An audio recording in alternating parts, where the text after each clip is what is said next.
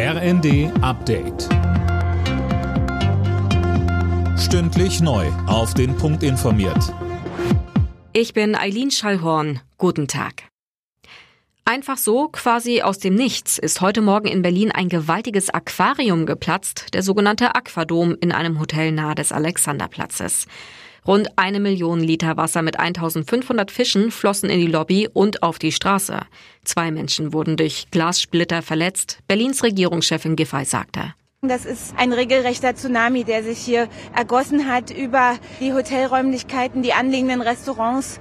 Und wir können sagen, dass bei aller Zerstörung wir trotzdem großes Glück gehabt haben. Wenn das Ganze nicht um 5.45 Uhr passiert wäre, sondern auch nur eine Stunde später, dann müssten wir jetzt wahrscheinlich furchtbare menschliche Schäden hier berichten. Ermittlern ist ein Schlag gegen die Kinderpornoszene im Darknet gelungen. Sie haben die mutmaßlichen Betreiber von drei Kinderpornoforen gefasst. Anne Brauer. Ja, laut BKA geht es um die wohl aktuell größten Plattformen dieser Art, über die hunderttausende Bilder und Videos mit sexueller Gewalt an Kindern verbreitet wurden. Die Foren hatten hunderttausende registrierte Nutzer. Hauptadministrator soll ein 21-jähriger Sachse sein.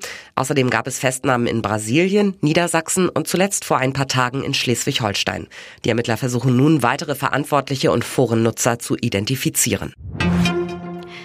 Der Gas- und der Strompreisbremse steht nichts mehr im Weg. Nach dem Bundestag hat jetzt auch der Bundesrat zugestimmt. Für einen Grundverbrauch werden die Preise ab März also gedeckelt. Das Ganze gilt rückwirkend dann aber auch für Januar und Februar. Twitter hat mehrere Konten von Journalisten gesperrt, die über den neuen Firmenchef Elon Musk berichtet haben. Gründe dafür wurden nicht genannt. Bei der Übernahme hatte Musk noch angekündigt, Twitter zu einer globalen Plattform für Redefreiheit machen zu wollen. Alle Nachrichten auf rnd.de